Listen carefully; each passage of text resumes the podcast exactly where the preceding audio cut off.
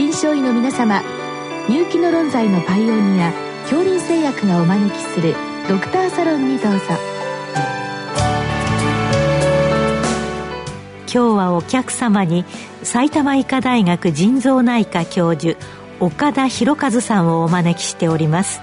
サロンドクターは防衛医科大学校教授池脇勝則さんです。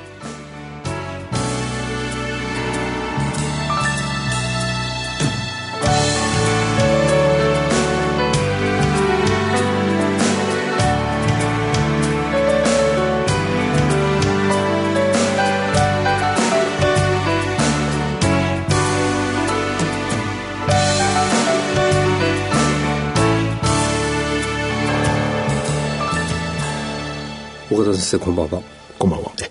今日は血尿の質問をいただきました、えーまあ、どういう状況かと言いますと検診で、えー、尿鮮血のみが陽性というのをまあ多く見ますよと。こういう状況というのは先生方専門の方はチャンス血尿というふうにおっしゃると思うんですけれども、まあ、私自身もそうです。検診での、えー、尿鮮血陽性というのは頻度は高いように思うんですけどもどうなんでしょうか？はい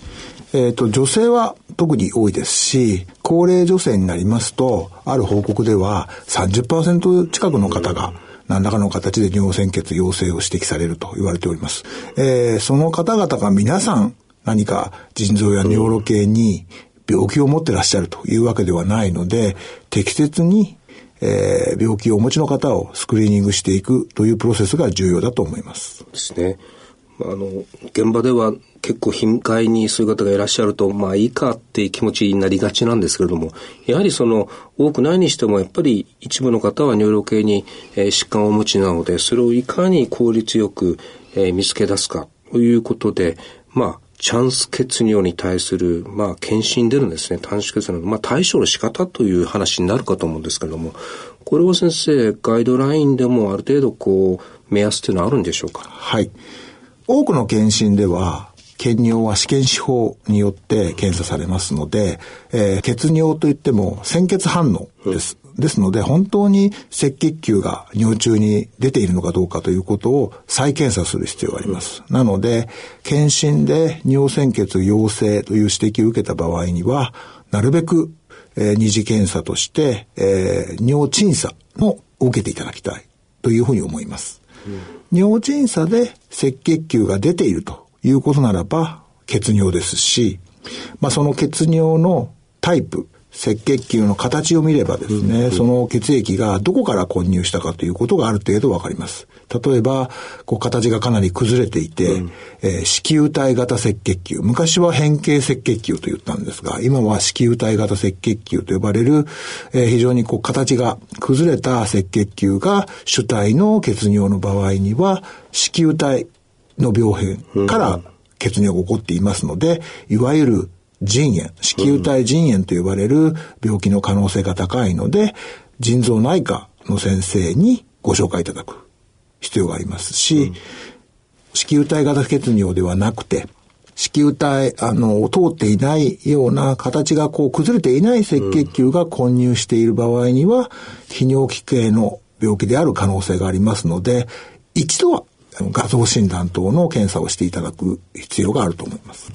まあ、その方がどういうところで検診を受けたかにもよると思うんですけれども、私自身も産業医やってまして、検診で引っかかった人を、まあ、その会社のレベルで見たときに、一応その尿検査の再検査ですね、あと審査と。これはまあ、そこの職場レベルでやってもいいということなんでしょうか？はい。えっ、ー、と、二次検査をどこでやるとかというのは特別ガイドラインでも推奨ありません。うん、えガイドラインで推奨しているのは、二次検査は審査を尿鎮査を調べるということ。うん、尿鮮血反応を繰り返していても、それから先に進まないんですね。ですねですので、尿鎮査を適切に調べて、えー、腎臓内科的な病気なのか、泌尿器科的な病気なのかということをまず、えー、見分けるということが重要になります。そうすると先生、再検査をして、えー、まあ、尿鮮血が陰性である、あるいは、えー、鎮査で赤血球が、えー、まあ、見られない、見られないというか、正常は、うんと、視野に5個未満でしたっけ？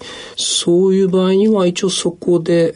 まあ、それ以上の精査は必要なしというふうに考えてよろしいんですか？えっと、赤血球が確実に認められた場合には、一度はやはり検査をしておくべきだと思います。それも、侵襲の高い検査ではなくて、尿細胞診と超音波の検査を一度しておけば、そこで何か異常が見つからなければ、あとは年1回のいわゆる検診を受けていただき、同程度の血尿ならば、えー、再検査は必要ない。うんえー、それ以降はですね、えー、肉眼的な血尿が出るとか、泌尿器系に何か自覚症状、痛みですとか、頻尿ですとか、そういった何か自覚症状が伴う。もしくはタンパク尿が出てくるといった変化がない限りは、年1回の検診をしていただくだけでいいということがガイドライン上示されています。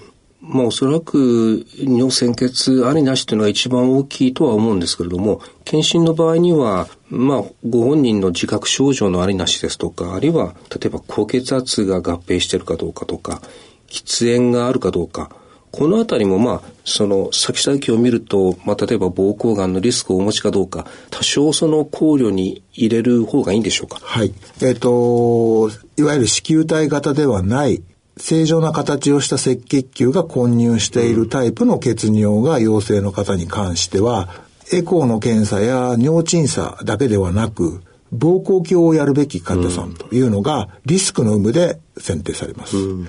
あの、先ほどおっしゃられたように、いわゆる膀胱がんのリスクというのは、男性で言うと40歳以上、あとは喫煙者、および発がん性のある有機溶剤の使用歴や化学療法の受けた起用がある方、そういった方は、やはり膀胱がんの可能性がありますので、細胞診以外に膀胱鏡を一度は受けるということが重要になります。ちょっと先生話が戻ってしまうんですけれども、この、えーと、尿鮮血反応というのは、えー、例えば女性に多いというようなことで、ひょっとするとその女性の方生理がありますので、まあそういった月経血が混入しているために陽性あるいはあの特に若い人でしょうか、えー、検診の前に激しい運動をしてそれでまああの陽性になるっていう方も、まあ、多くないにせよあることはあるんでしょうか。はい。ですので、再検査でもし血尿そのものが陰性であれば、うん、まあ、それ以上の精査は不要です。わかりました。で、先生、あの、まあ、これで再検査してもやはり、えー、鮮血が陽性で、なおかつ赤血球が認められた。先生がおっしゃるには一度泌尿器科に見てもらった方がいいよということで、まあ、繰り返しになるんですけど、行った先の泌尿器科ではどんな検査でその進めていくんでしょうか？はい。リスクのない方に関しては、尿細胞診と超音波検査です。先ほど申し上げましたような膀胱がんのリスクのある方に関しては、膀胱鏡を行うことが推奨されています。うん今日のご質問ではですね、えー、そうやって専門医受診して異常なかったと。で、そこで、まあ、体質的血尿、あるいは、皮白基底膜症候群で経過観察でいいんじゃないかと言われてますということで、まあ、これはやはり何か気質的なものを除外されてつく疾患ということでよろしいんでしょうか？えっ、と、今日のご質問の、これらの体質性血尿、皮膚基底膜症候群っていうのは、実は、尿鎮査上のですね、赤血球の形態が違うものが混在してますので、あの、必ずしもどこまで精査しているのかっていうのが明らかではないんですが、先ほど申し上げましたような腎臓内科的、もしくは泌尿器科的な、えー、精査をして異常がないということならば、年1回の検診における検尿を受けて、何か変化がなければ、それ以上の精査は繰り返す必要はないということをされています。変化と言いますのは、タンパク尿が出てくるような場合には、やはり腎臓内科的な病気に進展している可能性がありますし、肉眼的血尿や尿排泄の際に自覚症状を伴うような場合には、泌尿器科的な疾患に進展してきたという可能性がありますので、その際には改めて精査をする必要があると思います。うんいわゆるあの、非子宮体性の尿路系の血尿で、やっぱ一番怖いのは、そういったところの癌だと思うんですけれども、これ、まあ、単なる私のイメージかもしれませんが、突然、肉眼的な血尿で始まる、そういうものだけではなくて、まあ、顕微鏡的なもので無症候性で始まることも結構あるんでしょうか？はい。あのー、肉眼的血尿をきっかけに尿路系の悪性腫瘍が見つかる確率は高いんですけれども、うん、やはり、えー、顕微鏡的な血尿レベルで、えー、早期の泌尿器系の癌が見つかることもありますので、うん、一度はやはり精査をするということが重要かと思います。うん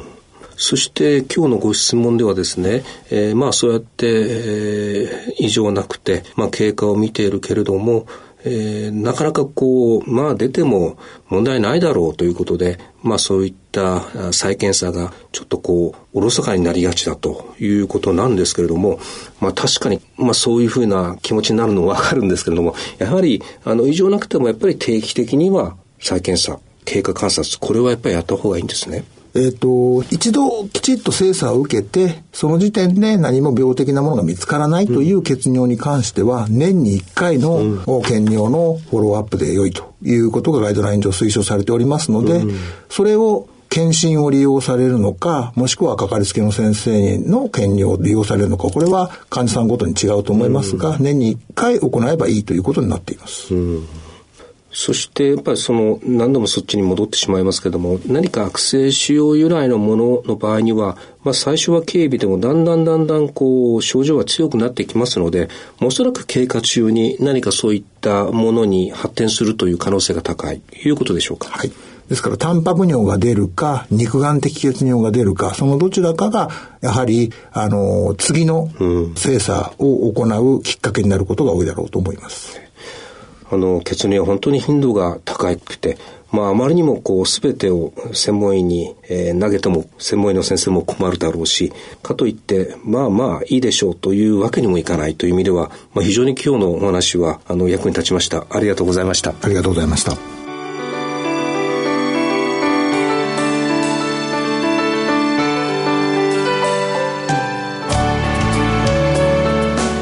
今日のお客様は、埼玉医科大学腎臓内科教授岡田博和さん。